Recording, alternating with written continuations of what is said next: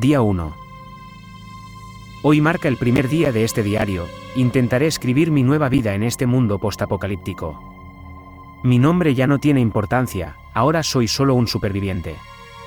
Encontré un refugio inusual pero seguro, el último piso de un bloque de apartamentos donde se estrelló un avión comercial. Está en el corazón de Chernogorsk más conocida por Cherno, mi ciudad natal. Es una de las ciudades costeras más grandes de Chernarus, tiene su hospital, una buena comisaría, una torre donde aún un reloj marca las horas y una gran plaza principal. También dispone de una estación de tren y de una zona industrial llena de contenedores, grúas y todo lo necesario para las necesidades de un puerto industrial. Llevo más de un año viviendo o malviviendo por distintos escondites de la ciudad.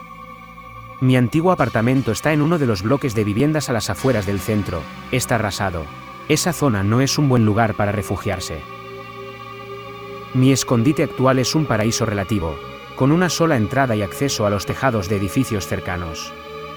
Desde aquí, controlo la plaza principal, vigilando cualquier movimiento en las calles desiertas. He reunido varias cajas de suministros y un bidón lleno de agua potable de mis incursiones en las tiendas abandonadas.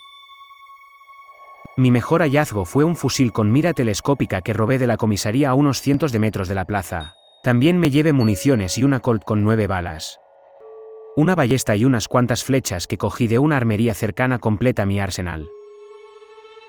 La soledad es abrumadora, y la confianza es un lujo que no puedo permitirme en este mundo devastado. Este diario será mi compañero, la única voz en un mundo silencioso. La supervivencia es mi única prioridad, y este es mi nuevo hogar.